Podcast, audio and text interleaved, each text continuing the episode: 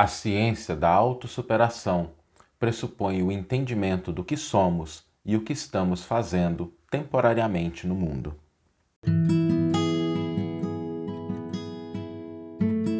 Você está ouvindo o podcast O Evangelho por Emmanuel, um podcast dedicado à interpretação e ao estudo da Boa Nova de Jesus através da contribuição do benfeitor Emmanuel. Nós vamos refletir sobre a ciência da autossuperação. Porque nós estamos no mundo não com propósito exclusivo de viver de acordo com as coisas do mundo. A gente está aqui com um propósito maior, que é de crescer, que é de se desenvolver, que é de aprender. E para isso é preciso superar algumas coisas, principalmente aquelas que muitas vezes dentro de nós nos prendem a elementos transitórios e passageiros do mundo. E para que a gente possa aprender a ciência da autossuperação, o primeiro passo é a gente se libertar, a gente se autolibertar. Mas libertar como, Saulo? O que, que acontece, né? Não estou preso, o que, que é isso? Libertar-se significa a gente resgatar a nossa identidade real, aquilo que nós somos. Porque muitas vezes, quando a gente tem que refletir sobre o que nós somos, a gente se perde. A gente tem dificuldade de lidar com a própria identidade. Porque ao longo da vida, a gente vai acostumando a pensar não no que nós somos, não no que nós queremos, não no que nos caracteriza, mas naqueles elementos externos, no que a gente tem, no que as outras pessoas esperam, nos papéis que a gente temporariamente desempenha, mas a gente não tem muito tempo para refletir sobre o que nós somos. Quando a gente pergunta para uma pessoa, né, olha, o que, que você é? Ou então façando essa pergunta para a gente, às vezes é difícil responder, porque a gente não está acostumado a pensar sobre aquilo que a gente é. Então, um bom exercício seria a gente começar pensando o seguinte: nós somos quem somos quando tira tudo que a gente tem, tira as pessoas em volta. O que, que sobra? O que, que sobra? O que, que me caracteriza? Porque a gente deve sempre se lembrar que nós estamos no mundo e as coisas que nos cercam são transitórias e passageiras, por isso elas não podem nos definir. Que as pessoas estão conosco, ora sim, ora não. Eventualmente a gente vai estar com pessoas, eventualmente a gente vai estar sozinho. E é importante a gente resgatar esse primeiro, eu diria que esse é o primeiro passo, a gente resgatar o que nós somos de fato, a nossa identidade, aquilo que nos caracteriza independente de posses, independente de pessoas, independente de papéis. É um desafio, porque como nós não somos treinados para isso, a gente tem muita dificuldade. Mas esse é o primeiro passo, porque quando a gente começa a identificar o que nós somos, nós podemos passar para o segundo, que é viver a vida não pelas coisas, mas pela essência. A gente começar a praticar, quando a gente começa a descobrir o que nós somos, e vou dar um exemplo assim para não ficar muito abstrato, né? A gente pode pensar o seguinte, e isso é só um exemplo, tá? Uma pessoa pode se definir como sendo a luz que ilumina a própria vida e o caminho dos semelhantes. É uma definição. Outra pode se definir como a alegria que surge em cada situação. Isso é uma definição. A outra pode se definir como sendo a responsabilidade, a capacidade de realização. Um vai definindo aquilo que a pessoa é e não os papéis, não as coisas, não as relações. Quando a gente consegue se definir verdadeiramente, a gente começa a se preocupar com, as, com a essência de determinadas coisas pela essência e não pelo que elas produzem. Então a gente começa a se preocupar com o bem, com o amor, com a verdade, pelo que eles são, porque eles nos ajudam a expressar aquilo que nós somos. Então, praticar o bem, praticar o amor, a verdade, não pelo resultado que possam ou não produzir, não pelo bem que isso possa trazer para a gente, mas porque aquilo faz parte da nossa essência Isso é libertador, porque a gente começa a perceber que nós não dependemos de coisas, pessoas ou circunstâncias para ser quem nós somos. E não existe liberdade ou autossuperação maior do que isso. A partir daí a gente começa a reconhecer, então, diria assim, o terceiro passo, reconhecer a nossa pequenez diante da vida. Porque quando a gente começa a saber o que a gente é, quando a gente começa a identificar o que a gente pode expressar, independente de posses, independente de pessoas, independente de situações, a gente começa a ter uma dimensão da grandiosidade da vida. E perceber a nossa pequenez não é para se diminuir ou menosprezar, mas é para reconhecer a grandiosidade da vida e aí sim a gente perceber o quanto a gente pode crescer e se autossuperar.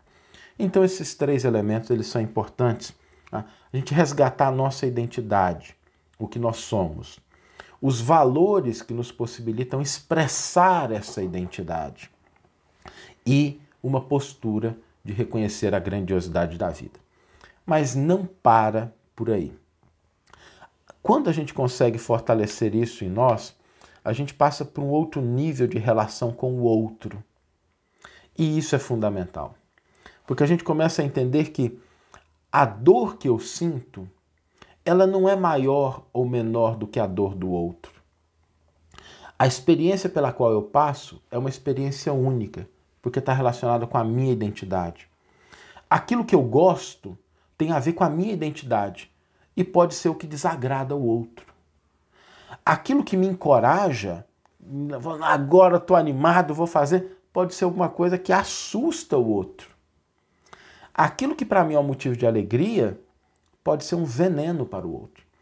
Porque reconhecendo a minha identidade, eu consigo respeitar a identidade do outro. Quando a gente consegue esse nível de relação, um outro passo importante é a gente começar a fugir dos milindres, das mágoas, do remorso, porque são as nossas experiências e se a gente guarda isso com a gente, é a mesma coisa da gente estar tá cultivando espinho debaixo do travesseiro.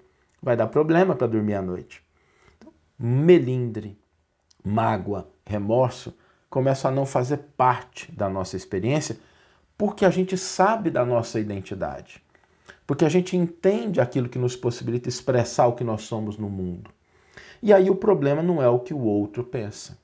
A gente começa a entender que nós vamos acertar as nossas contas com a vida e não com as pessoas que muitas vezes prejudicam a vida. Muitas vezes causam problemas, e são problemas reais. Não estamos aqui falando de ingenuidade, mas a gente não permite que isso nos afete. Por isso, a ciência da autossuperação, ela pressupõe inicialmente a gente resgatar a nossa identidade, aquilo que nós expressamos no mundo, uma postura de reconhecimento da grandiosidade da vida e das oportunidades que a gente tem de crescer. E a partir daí, a gente respeitar a individualidade do outro, sem trazer melindres, sem trazer mágoas, remorsos e entendendo que nós vamos prestar contas do nosso crescimento à vida e não aos outros seres humanos que compartilham conosco da estrada, estão junto conosco, mas é uma questão individual, pessoal, única de cada criatura. Por isso, a pergunta fundamental que a gente deveria aprender a responder é: quem eu sou? Talvez se a gente fizesse uma declaração, pegasse um papel e tentasse preencher a seguinte frase: Eu sou, definir isso. E eu estou no mundo temporariamente para. E a gente começa a resgatar a partir daí a nossa identidade, aquilo que nós somos, com a capacidade de nos libertar, de nos autossuperar, porque a gente vai estar trabalhando no solo concreto da nossa identidade. Vamos ler agora a íntegra do versículo e do comentário que inspiraram a nossa reflexão de hoje. O versículo está na primeira carta de Timóteo, 1 Timóteo, na primeira carta que Paulo endereça a Timóteo, capítulo 6, versículo 7, e Paulo diz o seguinte: Pois, pois nós nada trouxemos para o mundo, nem coisa alguma dele podemos levar. E Emmanuel vai intitular o seu comentário Autolibertação. Se desejas emancipar a alma das grilhetas escuras do eu, começa o teu curso de autolibertação aprendendo a viver como possuindo tudo e nada tendo, com todos e sem ninguém. Se chegaste à terra na condição de um peregrino necessitado de aconchego e socorro, e se sabes que te retirarás dela sozinho, resigna-te a viver contigo mesmo, servindo a todos em favor do teu crescimento espiritual para a imortalidade. Lembra-te de que, por força das leis que governam os destinos, cada criatura está ou estará em solidão, a seu modo, adquirindo a ciência da autossuperação. Consagra-te ao bem, não só pelo bem de ti mesmo, mas acima de tudo, por amor ao próprio bem. Realmente grande é aquele que conhece a própria pequenez ante a vida infinita. Não te imponhas deliberadamente, afugentando a simpatia. Não dispensarás o concurso alheio na execução de tua tarefa. Jamais suponhas que a tua dor seja maior que a dor do vizinho, ou que as situações do teu agrado sejam as que devam agradar aos que te seguem. Aquilo que te encoraja pode espantar a muitos, e o material de tua alegria pode ser um veneno para teu irmão. Sobretudo, combate a tendência ao melindre pessoal com a mesma persistência empregada no serviço de higiene do leito em que repousas. Muita ofensa registrada é peso inútil ao coração. Guardar o sarcasmo ou o insulto dos outros não será o mesmo que cultivar espinhos alheios em nossa casa? Desanuvia a mente a cada manhã e segue para diante, na certeza de que acertaremos as nossas contas com quem nos emprestou a vida e não com os homens que a malbaratam. Deixa que a realidade te auxilie a visão e encontrarás a divina felicidade do anjo anônimo que se confunde na glória do bem comum. Aprende a ser só, para seres mais livre no desempenho do dever que te une a todos, e, de pensamento voltado para o amigo celeste que esposou o caminho estreito da cruz, não nos esqueçamos da advertência de Paulo quando nos diz que, com alusão a quaisquer patrimônios de ordem material, nada trouxemos para este mundo e manifesto é que nada podemos dele levar. Que você tenha uma excelente manhã, uma excelente tarde ou uma excelente noite e que possamos nos encontrar no próximo episódio. Um grande abraço e até lá!